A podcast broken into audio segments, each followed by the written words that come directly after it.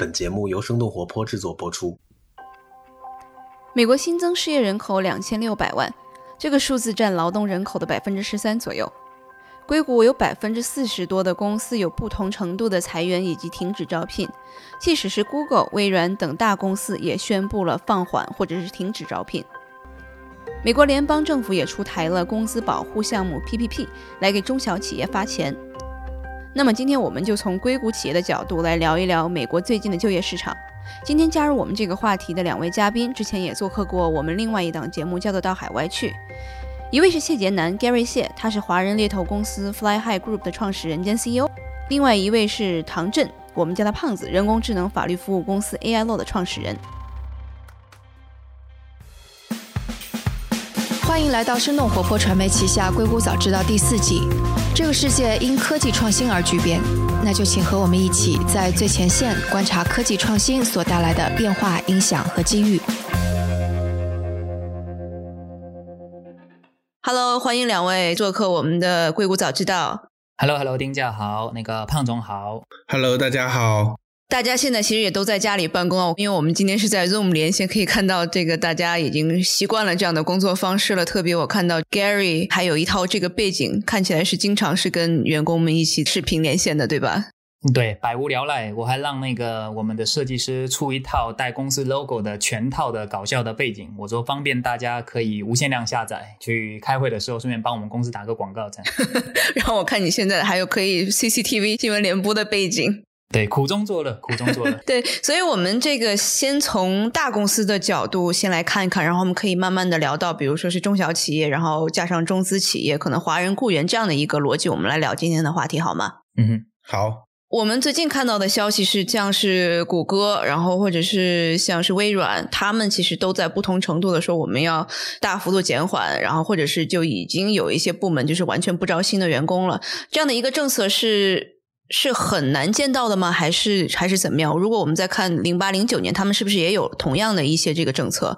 零八零九年，当时我听说谷歌没有太怎么样，呃，限制招聘，而其他一些大厂恐怕是不同程度的限制了招聘。一个典型特征就是硅谷的马路空了。之前那个硅谷的马路是非常拥堵的，之后就包括像我跟 Gary 到了硅谷之后，这个马路也是非常非常拥堵。可是零八零九年听老人们说，马路上是非常空的。他们说你们不要觉得现在马路堵而感到抱怨，你看看零八零九年，看看二零零零年那会儿，就一旦马路。空了你就知道公司的机会大量减少。这个我是零九年底，大概圣诞节的时候来到硅谷的，确实像你刚才说的，这道路是挺空的。对，这是一语成谶。其实一九年年底的时候，我们当时去公司上班嘛，我有一次也是到 Gary 那边去，我们在路上就是特别拥堵。当时我就回来就跟他们感慨，我就说也不知道什么时候能看到这个马路像零八零九年这样，也不知道能不能见到一次啊。过了三个月见到了，哎。就不要说这种话。对，而且我也补一下，其实零八年大家都知道，那个经济危机是基于房地产的那个赤债。赤债的角度来讲，其实影响最多的确实是那些就是被强制卖掉的房屋，对吧？呃，老实说，它对于上层建筑的人人才的影响来讲是相对比较间接的。比如说像胖总吧，就很有钱。他一定要投资十套房子去卖给那些吃债的人，对吧？那那些人付不起来了，胖总这边的房子有点滞销，这个才能够间接影响到胖总。否则的情况下，其实一般是对中下层影响比较重的。这次的这个疫情是叫做无差别的骗杀式的，对吧？所以影响来讲，可能会比肯定已经比零八零九年的时候那那会儿要更严重了，就是了。对，病毒面前人人平等。所以你们身边有没有一些，比如说是像是大厂的这些朋友？因为这几个大厂其实他们的现金流的储备其实还是 OK 的，对吧？现在这个做出这样的政策，我不知道对大家其实心心态是怎么样的，我不知道你们有没有了解。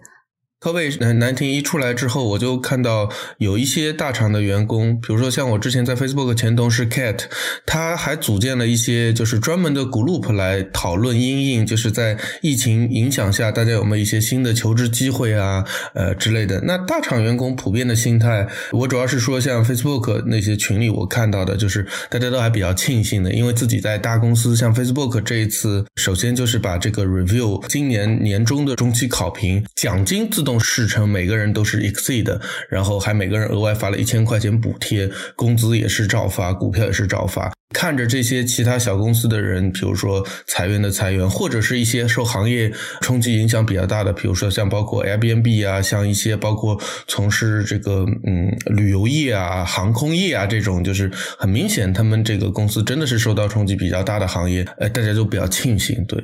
呃，即便是我觉得谷歌可能一开始他们把年终考评取消，改成年底考评，就对比了 Facebook 谷歌员工。一开始我还听到一些觉得说，哎呀，我们怎么没有年终算呃一个更优秀的考评？一开始还有点不满的。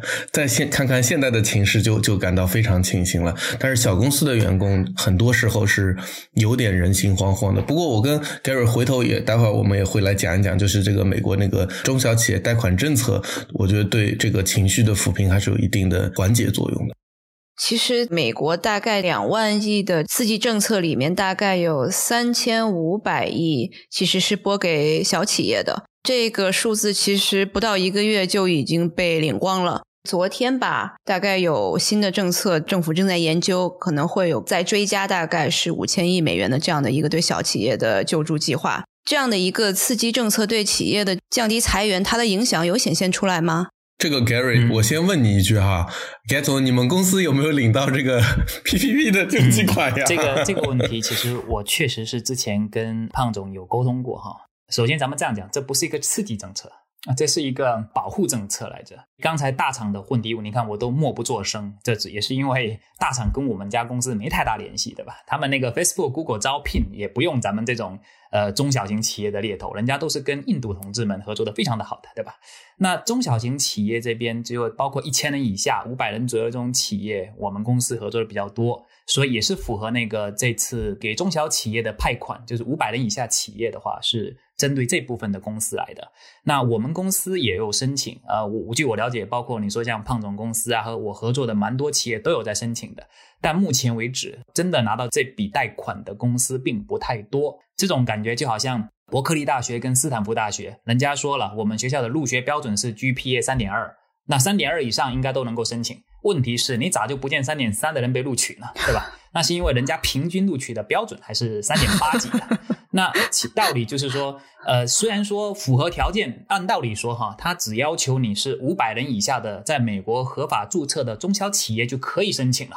但咋就不见得咱们能拿到钱对吧？人家优先批到的那些到底是一些什么企业？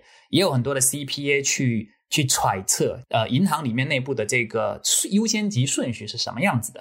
当然，他的那个政策上并没有这么说，明确的告诉你说，我就是要给这样的一些企业，对吧？我当时还跟胖总开玩笑，会不会是因为我们的那个呃企业的那个所有者 last name 不是 Smith，对吧？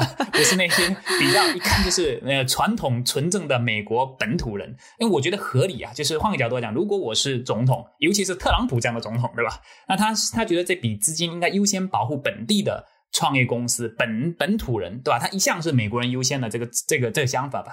但是你如果想，你们也是在给美国交税的呀，你们公司在美国，那其实对于这样来说，对它是无差别的，对吧？这个是有第二个环节了。从税的角度来讲，其实在美国，因为我自己在美国是学会计本科的，当时老师就说了很多很多的中小企业是把自己的这个 net income，我们叫做呃净利润是报成零的。其实，在美国，这种公司非常多。美国几百万的中小企业非常多。其实你会看见它一直都没有盈利，那它就是把所有的收入都当工资花掉了，或者是当一些资产给花掉了，因为这样不用缴税。美国跟中国的税不太一样，美国是除除非你有净赚，不然你不用给税的。而这个东西就导致了我们有分析过，说很多企业可能是因为一直没有盈利。当然，没有盈利不代表我们没有缴税，不代表我们没有给员工发工资。但是如果今天第一波资金优先去批给什么公司的话，我觉得他优先批给那些已经盈利的公司，是我们觉得还是说得过去的，也是合理的。我也有一些呃看法哈，这个是我跟一些 CPA 在合作时候，我们自己申请的经验中的这个体验哈。我看到一个趋势，就是大银行在这次申请 PPP 贷款中的动作是非常慢的。就比如，如果你公司的呃财务账号是建立在比如像 Chase 啊、BOA 啊这些，就是美美国耳熟能详的大银行，就你申请的流程非常慢。像 Chase，我有谣言听说，只有在开启申请前五分钟之内申请按下去的人，他才有希望能拿到那个钱。但那里面有没有这个呃呃，比如说像盖总讲这个 last name 这些，我就不清。清楚了。但你想，反而是那些非常小的、名不见经传的银行，它里面的审批流程非常的简单。它为了把客户拉住，就是二话不说就放松了审批流程，甚至一些 fintech 金融公司，它也可以帮助申请，然后他们就哐哐哐就交上去，很多人都批了。所以我现在有听说，呃，大银行也在向上头抗议，就是说我们严格的执行了审批计划，却呃没有享受到给我们客户带来实实在在的好处。而他们为什么要严格的实行享受计划呢？虽然我们现在华人圈子里面说这笔 PPP 的 loan 是不用还的，但其实如果真的不用还，到时候你是要提供这个 forgiven 的这些条件的。比如说举个例子，你百分之七十五以上的钱是用在 payroll 上的，那一旦达不到这个条件，这笔钱就要还。那虽然我觉得现在有很多企业现在拿了这个贷款，但谁也保不准过了两三个月，这企业还是比如说撑不住破产了，主动破产、被动破产，一旦还不上又不符合 forgiven 的条件的话。话也，我听说呃，这个呃联邦或者是这个呃政府只大概负担百分之五这么一个样子，那金融机构就会承受巨大的损失。这也是为什么大银行就是那么谨慎的缘故。对，所以这也是我在想的呃一个原因。不过从另外一个角度，我觉得歧视的概率可能会比较小的一个原因是。如果我们企业得不到救助，即使我们没有向政府交一分钱的税，哈，当然我们还是有交一点的。我跟 Gary，那你的员工失业了，这部分员工就要去政府领呃失业救济金。那对美国政府来讲，钱还是同样出的这个钱，然后数据还比较难看，对不对？那不如把失业救济金的这部分钱啊拿回来直接救助企业。那这样的话，大家就都好过冬。不过从这个逻辑讲，万一你的企业员工里面有很多人不 qualify 不符和这个呃，就是失业救济金，如果你是移民，对不对？那我不知道他后面有没有什么偏差，或者是这个 bias。所以你们两位其实都已经申请了这样的一个救济，他们问的问题是有哪几个方面啊？能不能帮我们分析一下？胖总，这个显然是有财务专门给你做的哈，那个你不知道吧？你不知道吧？那个我说一下吧，因为我们公司那个对不如胖总他们哈，我们还要亲自亲力亲为哈，因为 CPA 去请还要另外花钱嘛，对还好我自己不刚才强调过了，我不读过了点小会计嘛。那就这点小本事，还是希望自己给公司省点钱哈。其实这里有个很有意思的事情是，PPP 就是我们说的那个专门呃政府出资给公司去付员工工资这笔贷款之前，刚刚出来的时候，其实政府就已经立马出台政策说你可以来贷款，对吧？中小企业贷款，包括那个什么灾难性贷款，当时我们就已经去填表格了。当时的表格我填不完，我们填了两个小时填不完。什么概念？你知道，就是说，从你的你的公司的百分之二十以上的股东是谁，每一个名字列出来，是否是美国公民列出来，这些人在其他公司是否拥有股份列出来。这个当时我们真的是填到已经想吐了，就觉得说，这个这个贷款如果要这么麻烦才能够申得到的话，我都想不想申了，你知道吗？就是就是祖宗十八代给你查一遍。那那那个那个，所以我才我才跟大家讲说，为什么我会觉得有那个后台哈，它后台有很多数据。我这样讲吧，它刚刚出台的那一些表格那么多，它就是想用那么多的标准来判断谁应该来带，谁不应该带，对吧？当时如果填清楚了，它可能更好判断。那当然后来也发现了这么复杂的表格没人敢填，那于是他就出他的。最近出的那个非常的简单，你大概三分钟到五分钟就填完了。你上传很多你去年的那些表格，所以就是公司信息很简单，就是你是什么是哪年注册的，啊，你的 founder 就是你到底公司创始人，随便填他两个人，也不问你国籍，也不问你什么出生地了，就简单点，就是没有那么多复杂的过程了。但是你要上传你们公司的整个财报，就去年一整年的报税啊，所以这个又涉及到我们刚才聊到的，可能想看看你去年或者你前年是否有营收，对吧？那当然，它的那个标准是按照你去年平均每一个月给出去的工资乘以二点五倍，这个就是要看看你去年报税的这个基本原则了。但是第一版让我申请的时候，我心中有很多的 question mark，就是我真的是一万只草泥马在奔腾。我说这这这要填填好了，我觉得我也就我还不如真的去银行去去正经的贷一笔款，对吧？哈，所以当时我们就不是很想填了。那再出来这个后面的这个很简化版的，可是他们的后台，我敢我大概也猜测得到，还是按照之前第一版的那么多的要求。进行筛选，因为第一版绝对不是空穴来风的嘛，那个是它的后台的最基础的版本，它只不过现在放到前台的时候去掉一些所谓的不必要，让你尽快的填写吧。所以你看，它第一天报名，全基本上全美国的企业都报名了，问题是最后能够筛选得到批准的却没几家了。所以呢，第二版就是最近我们像包括胖总还有我们公司申请的时候，其实很简单，真的很快，就把去年的材料上传，写个名字、公司名字、注册年份，就大概就完成了这样。我知道这个申请每每个人一千两百元的这样的，他基本上是可能隔个几分钟，他就会告诉大家，就是个人的这个救济这个支票。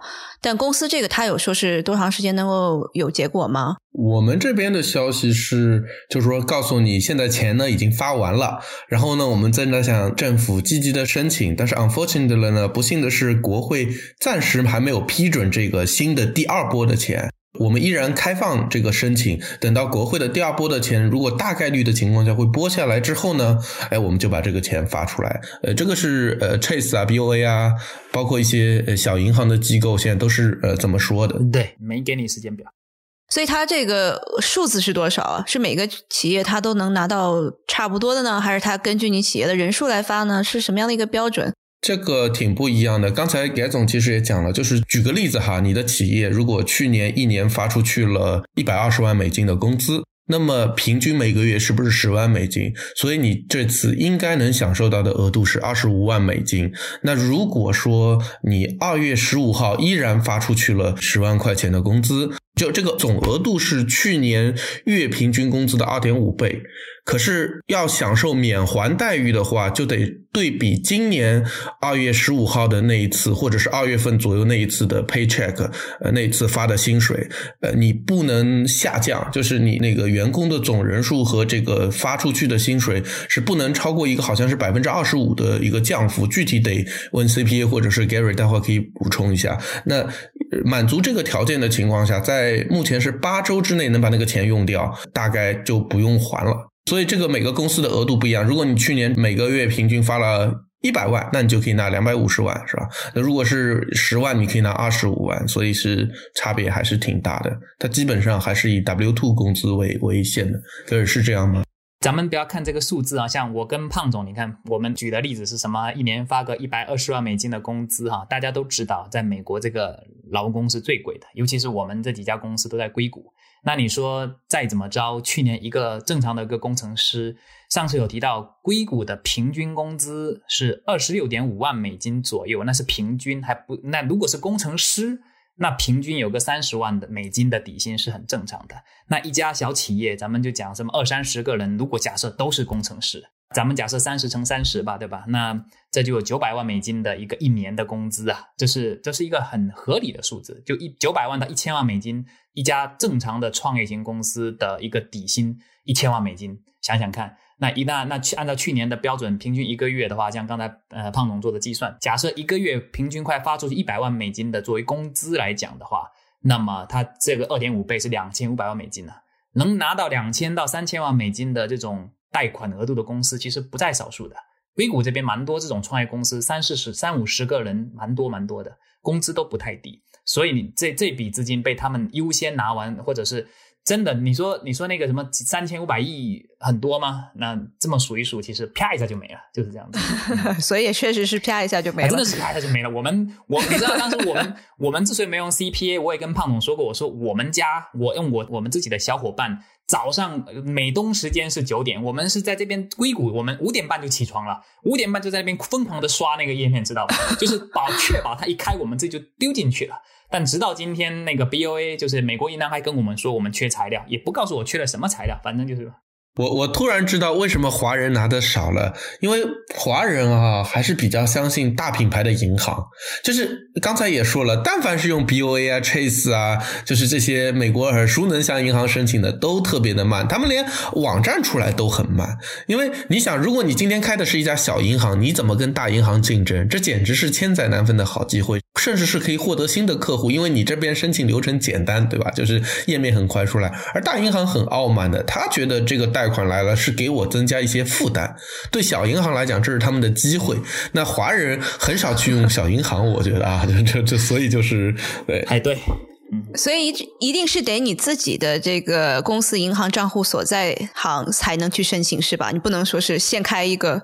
其实我后来知道也不用，我们后来也在那个呃 FinTech 上去申请。但是一开始哈，比如说你在大银行里面页面是这么说的，就是如果你在我们这边银行没有开账户，比如说我们想到 BOA 去，但我们在 BOA 本身没有账户哈，他就说那我们还得审核你的账户。那这中间时间耽误的就海了去了。对对。可是我们哪成想，就是一这次小的银行或者是一些小的金融机构，它的速度如此之快；二，他根本不在乎你现在去开一个新账户，所以那那些知道这个套路的人噌就上去了，对吧？咱们就 反应慢了一步了，对。包括刚才胖总有聊到那个呃，PayPal，美国的那个叫中文叫贝宝吧还是，什么的，然后那个呃，还有那个 QuickBook。Intuit 就是这几家公司本身就平时是有我们在用那个财务系统的时候，他们都推出了这种呃快捷的这种申请 PPP 的服务的，所以我们在胖总的指点下，也快速的使用他们再去多申请。其实现在就多几个渠道一起申请吧，就省得就是 等着一个 BOA 永远都批不下来，对吧？哈，那就是我们也在努力的想办法去多多点渠道。那最后审核的还是银行吧？那那个，如果你多渠道申请了，会不会有重复的情况发生？那这个是不是现在国家正在就是疯狂印钱？到时候也没有太多监管了。那谁管他的？这个我们连钱都没拿到，我还管你是不是会？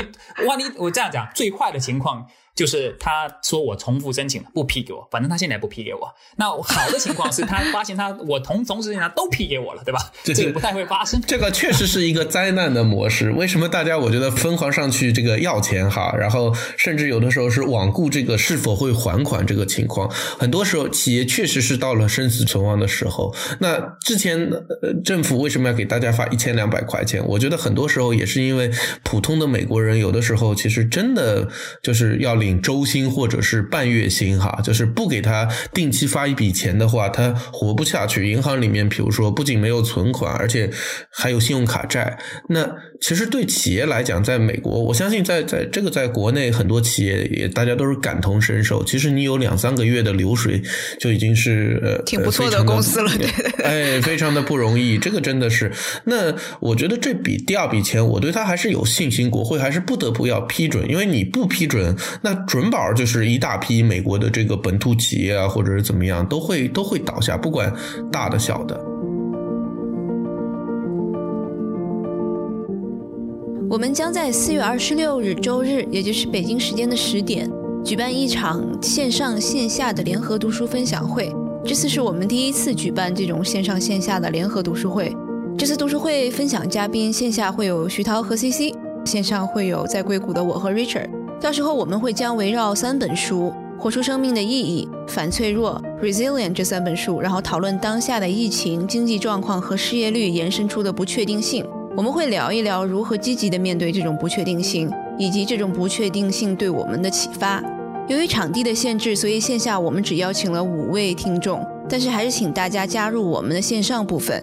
我们将通过 Zoom 同步连线，大家可以添加声小音的微信号获取详细的信息。声小音的微信是声 FM 一，一是阿拉伯数字的一，期待大家届时的参与。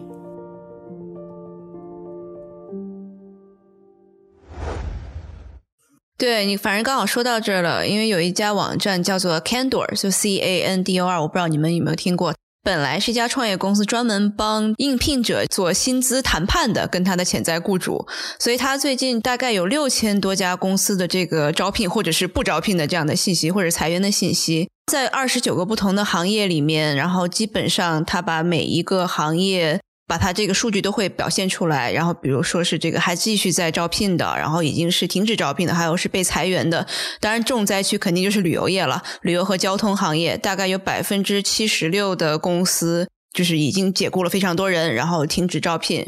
然后第二、第三就是在这个财会这个 accounting 领域和这个工程领域，然后再接下来就是这个教育、广告、零售。咱们因为在硅谷嘛，所以在 IT 和这个软件行业，大概是百分之四十左右的公司，他们都没有再继续招聘，或者是已经裁了不少人了。我觉得他甚至还没讲到有一些特别小的，比如说餐饮业。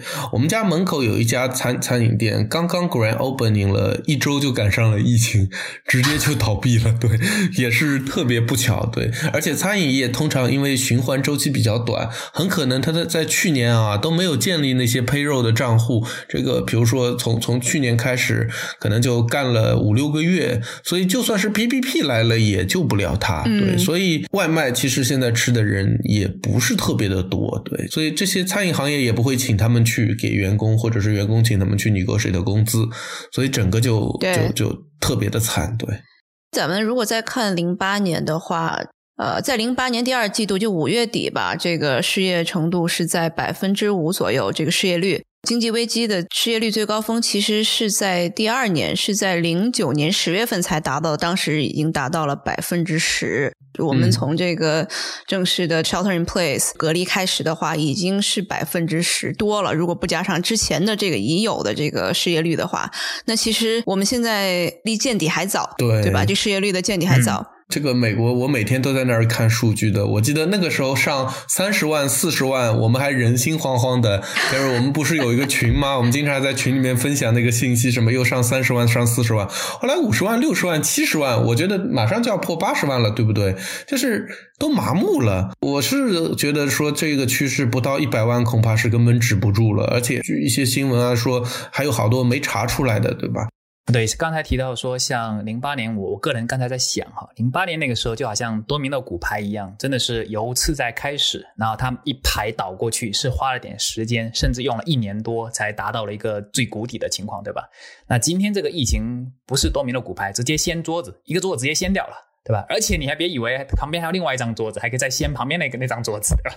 所以速度比较快哈。但刚像刚才胖总说的，我们也都在期待那个所谓的报复性的消费的那个。那个阶段，但问题来了，你要熬得到那个报复性，你才能够被报复，对吧？这还有没有钱去报复？我我我想，我们也想要被报复啊，对吧？但是但是，确实是能不能熬到那个点？像包括什么叫做不可修复性的创伤，就是当一些企业，咱们咱们我刚才不是说到有很多中小企业，虽然它不盈利，可是我们这么多企业在美国不断的在付着工资，在养着一堆的人，对吧？你看美国这八百万到九百万的中小企业，你说那些大公司很大。对，所以像 Google、Facebook、Apple 这些公司的员工都是按万在计算的，但你加一起，其实还是中小企业的总体用工人数大大超过了大公司的，所以绝大多数的人民群众还是在中小企业里面工作的，对吧？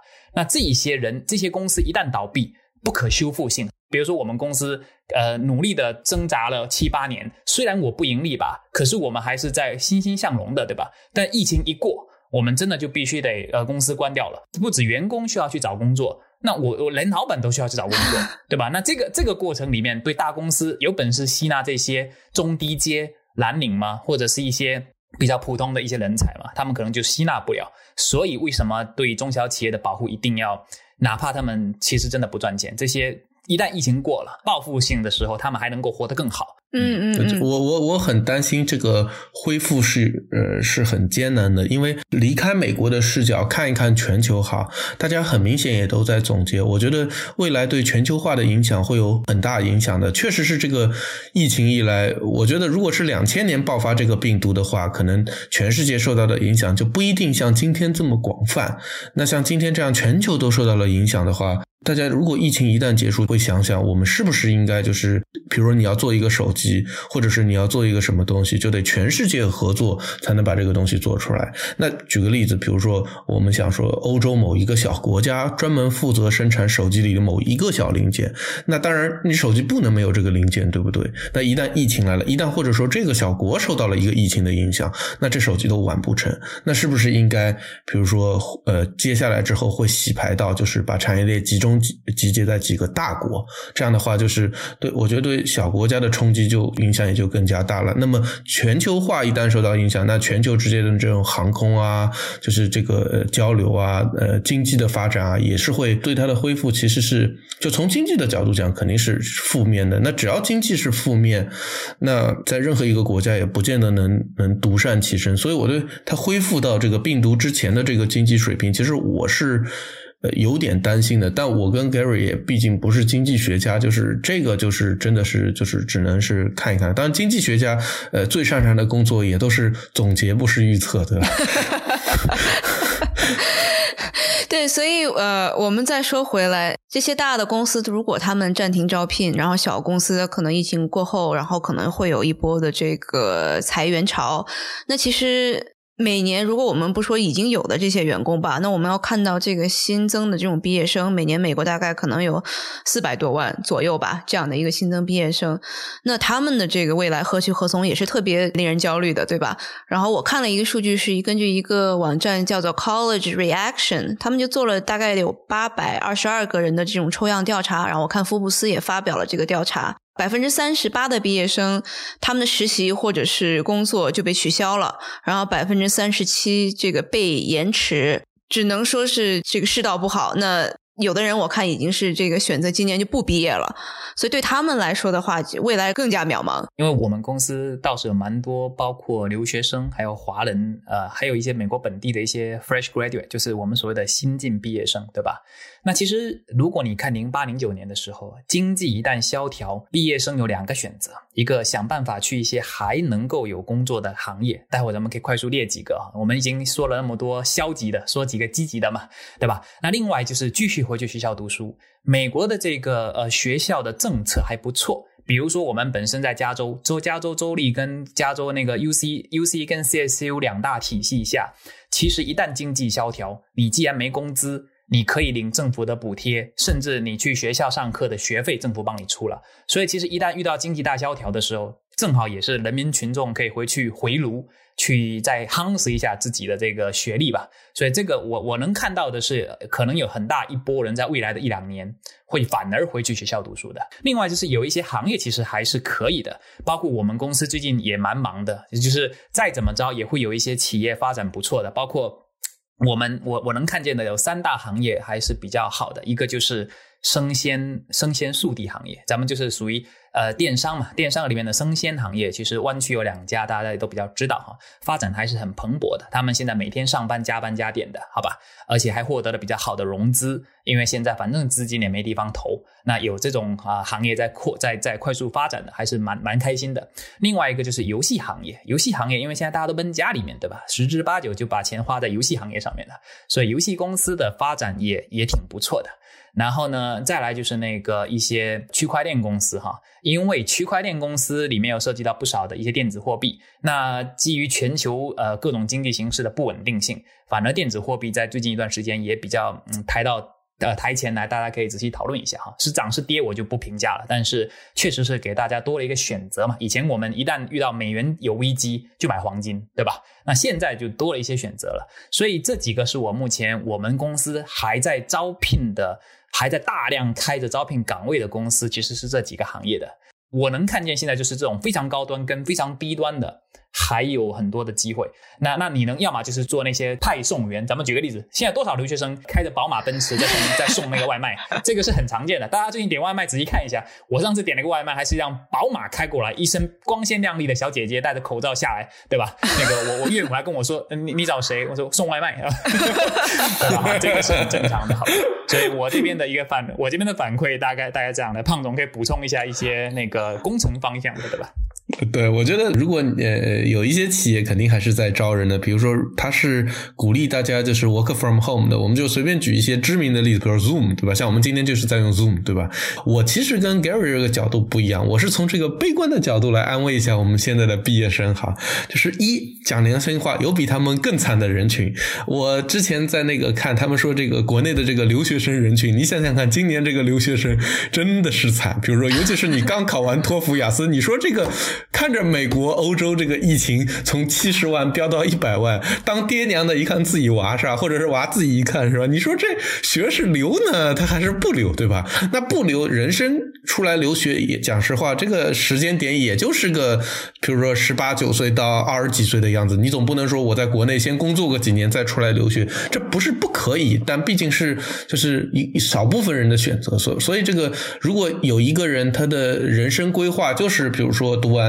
高中或者读完大学，然后出来留学，那毫无疑问，整个人生规划都被打破了，对不对？那如果你在这边已经是呃取得了，比如说在美国的一些学位，那至少你的这个简历上来看，你已经完备了。还有一些就是本科生在这边留学的，就未成年的孩子，我听说他们是住在呃学校里面的。那之前现在好像政策还好一点，之前我听说学校，比如有的时候因为疫情的缘故要把宿舍楼关闭，就是我我自己都认识有一些人就慌了，因为仿佛要流落街头，而这时那个去。找航班吧，又又你知道，就是比如说像中美两地航班隔了一个太平洋，确实也挺远的，所以他们那个时候慌张紧张的情绪已经不是说不是说要找一份工作，而是要保命，是吧？这个阶段如何保命，这对他们是一个生存的挑战，在生存的挑战面前找个工作。受到影响，其实仿佛也也还好，是吧？大家想想这个逻辑，对吧？那第三个，这个 Gary 跟我也是很清楚，就是从一九年，我觉得从去年开始啊，去年前年这个样子哈，呃，比如说我们从工程师的角度来讲，大的公司基本上已经出现了这个招聘就比较集中在这个 Senior Engineer 上，就是资深工程师的招聘上。对于这个新毕业的这个人群，其实相对来讲不那么友好。我所知道的，比如像 Facebook 招聘。基本上招聘这个刚毕业的，是从以前在 Facebook 或者是其他公司有过实习经验里面的人，等于说是这个返聘叫 return offer，而且以前你给 return offer 还是有一部分人不来的。呃，像一九年这个样子，你给了 return offer，基本上就会来，所以很少有这个名额，像社会上这些没有去实习过的这些新的毕业生发放。那再加上这个签证形式抽签就是越来越难抽中啊，整个一个加成。我要说的点就是，工作本来就不好找了，所以。这个有个疫情，所以也没加重多少。就咱们实在话说说，对，当然已经探底了，就已经探底，就无所谓再再往底。就股价已经脚踝展了，就咱是是是。刚刚胖总说的对哈，就留学生，尤其是二零二零年刚刚毕业的这一批，真的很惨。第一，贸易战的后续影响，对吧？第二，对疫情的重大影响。第三。今年 H1B 抽签的强大改革，对吧？去年还是十九万多的人抽签，今年是二十七万五人抽签。我觉得 Gary，你得讲讲为什么从十九万到了二十七万？对，给国内的朋友们科普一下，美国找工作真的不容易。毕业之后，你九十天之内就要找到个公司给你提供工作机会，不然就打包滚蛋。那就找到公司愿意来请你，还要给你做这个工作签证的支持。工作签证的支持呢，以往都是要先交律师费，要去抽签的。今年呢，移民局的改革是说，咱们先不要交，什么都不要管，你就给个十块钱，在我网上先报个名，报到名了，你抽中了，咱们再找律师来来去完成这个过程。所以这个申请成本大大下降了。所以今年呢。二十七万五的人申请美国这每一年发放出来的八万五千个工作名额，而其中这二十七万五里面有二十万是我们的印度友人，所以呢，其实华人真的能够抢到的机会非常的少。我今年已已经知道的客户，拿我们自己公司来讲，去年我们抽十二个，抽中了八个，对吧？这个概率还蛮高的哈。今年我们不多，我们公司比如今年我们好像就抽了八个，呃，就中了两个，就光这件事情来讲，大家就知道已经大大下降了。而且还有更惨的，抽中了又遇到疫情了，公司说不好意思啊，我没这个岗位了，呃，没这个岗位了。所以你看，本来概率已经被压缩了近一倍，还抽中了，本来欢天喜地的，老板告诉你，呃，不好意思啊，那个公司困难不请了。这个老板是很有道理的，因为比如说，如果你是美国本土的员工，公司跟员工商量能不能减薪个，大家减薪个百分之三十，对吧？就是共度难关。H1B 的员工在美国就完全不一样了，他的工资的这个额度，尤其是对中小企业来讲，很多企业就是为了给员工申请这个 H1B，把他的工资要增加到这个 H1B 所能允许的一个线，这条线其实是挺高的。那你疫情一来，你没有任何余地。可以去降这个员工的工资。我我真的觉得，二零二零年的毕业的留学生可以堪称美国近代史上一百年内最惨的一波。我我觉得不为过哈。那我们再看一看，有一些跨境的企业或者是一些中资的这个企业现在在硅谷的情况吧。Gary，你有没有一些客户你现在了解比较清楚的？这个我反而是想重点提一下哈，就是在任何的挑战下都会有一些机遇的。那包括我最近收到，因为我们公司跟国内，毕竟我们在美国主打的是华人人才库嘛。那华人人才其实呃很多时候百分之八九十最后还是会落回到国内的。然后呢，最近这个疫情加上中美贸易，再加上咱们特朗普总统动不动就用那个这个直接挂名式的说一下这个引起的部分的这个种族方面的一些冲突，导致了留学生或者是在美的华人果断的打包行李就回国了。这个其实对中国的企业来讲，不见得是一个坏事情。其实我觉得这是一个大家在国内的企业也可以因此抓住机会，就人才也像股票一样，我觉得是可以抄底的。在美国，如果是想要招聘一些高级工程师，现在这个这个时间点不错，呃，都不讨价还价了。中国因为比较早的开始抗疫，到现在疫情已经相对已经算是告一段落了嘛。然后，而且开始复工复产。然后呢，对于海外的这种，至少我们自己现在的中国的这个重启，加上人才的回流，我强烈的感觉到了中国的企业跟政府已经开始很希望引进海外的人才。所以，两个思路：一个，国内的企业现在如果本来有对于将来做海外市场，现在流落了一大批的优质人才回到国内，现在会是个好的时间抄底。把这些人才抓在手里面，然后呢，咱们可能现在你说想反攻美国的市场有点早，反正这边市场还一片狼藉，对吧？但是借这个时间点，把这些海归回去的，不管是新毕业的还是已经工作了三五年的，现在国内请好了，培训好了，那其实一旦美国这边搞定了，其实时机很不错。比如说我们有一个客户在 New Jersey，这就是国内非常出名的一款奶茶饮品连锁店，呃，不点名，但大家都知道。那他们在 New Jersey 本来开的第一家店是三月份要开业的，真的是撞上了这个疫情期。那这种奶茶店是必须得在呃门店经营的，对吧？但是人家不气馁啊，人家反而觉得，你看这这个情况下。本来他们的第一家分店，呃，开业的时候还打算今年开在美国开很多点嘛。那当时我们帮他去各个企业去挖这种连锁餐饮集团的一些高层管理的时候，其实是相对比较困难的，对吧？毕竟你在中国很出名，到了美国是一个没有人知晓的品牌。但现在这么多连锁品牌在大量的这种就是餐饮行业嘛，在 lay off，在那这个时候你抄底几个人才送回国内，好好培训他三个月六个月的，本来就需要回国培训的。这个时候，等到疫情过了，反攻美国的时候，这些人才是很好的储备的。除了这个，我觉得人们思想上的影响，我我也有点担心的。我觉得这次事件之后，仿佛整个世界是更加极端化了。一个是这个，我觉得中美之间的矛盾，可能是我我们说出海，主要是应该是讲在美国嘛。呃，咱们都在这边嘛，硅谷啊，加州其实还好哈。但是那个，我现在我自己是不敢去中部的，因为那谁能知道会发生什么事情啊？对，连作为一个普通去旅游，我觉得都可能将来一段时间之内，就是我得观望观望的话，那对于企业出海，毫无疑问这个是会受到一些影响的。而且因为疫情改变了人们对全球化的这个认可的态度，那从而导致整个企业的这个。运转就出现一些问题，呃，然后也加深了人们的一些两极分化。就现在，包括中美之间的这个矛盾也越来越激烈。呃，不仅是中美啊，美国内部这个左派和右派就越来越少中间派，要么是极左，要么是极右，就是非常的这种不理智的行为。我觉得对商业行为都是不好的，因为商业嘛，你本来就是希望两边的人群都做做生意，是吧？但现在通常是你先表态，对吧？Gary，你现在是不是还有看到一些这种跨境企业？你说是可能会有第二轮贸易战的这样的一些苗头？是啊，呃，坦诚讲，二战以后，像其实整体上都是迈向全球化的一个过程，对吧？但是直到今天，包括你说疫情能够这么快在全球扩散，另外一个方向体现全球化做得有多好了。那 可能开始，其实特朗普的思路里面一直都是有点逆全球化的，对吧？就是我要把所有的资源收回到美国本土，包括之前那个新闻说会提供所有的成本，让在海外的美国的公司都搬回到美国回来，对吧？你在美国制造、美国生产。其实这个趋势现在不敢说会不会继续发酵下去，但至少去这个是一条思路了。而这条思路，就像胖总说的，我不觉得是错或者对，是时机的问题。现在这些出海的情况，我觉得不容乐观。但是有一些企业，包括我昨天刚刚在开始合作的一些，包括大健康类的、医疗行业类的，这个我相信美国还是很快要依赖中国的。所以未来要出海的企业，大家可能要挑一下行业了。假如是那一些对美国来讲可能呃不是必要性的。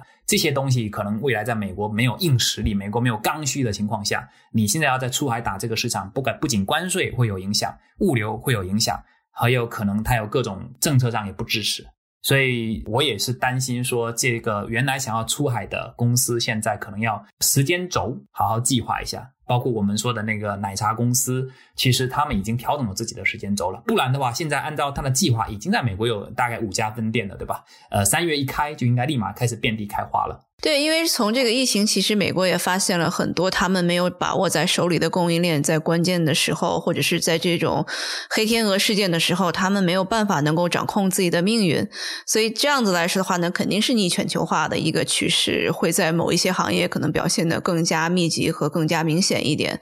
对，当然肯定大家都是想要更多的人在我们这个国家创造收入，然后创造税收，然后这个雇佣更多的人，这肯定是没有人能够阻止的，对吧？再怎么贸易封锁，它也阻挡不了技术的传输嘛。就比如说像像 Zoom 就是一个很典型的，就是它把大部分的工程师放在中国。然后它的一些核心的一些可能研发机构放在美国，然后行政机构也放在美国。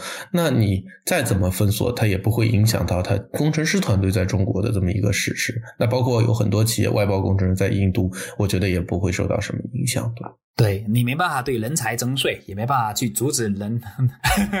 你你没办法对代码征税。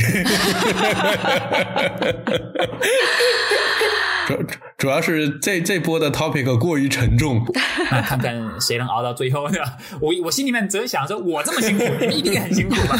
那看谁能把这口气熬到最后，对吧？想想三国到最后，呃，晋归司马懿也是因为他活得够久。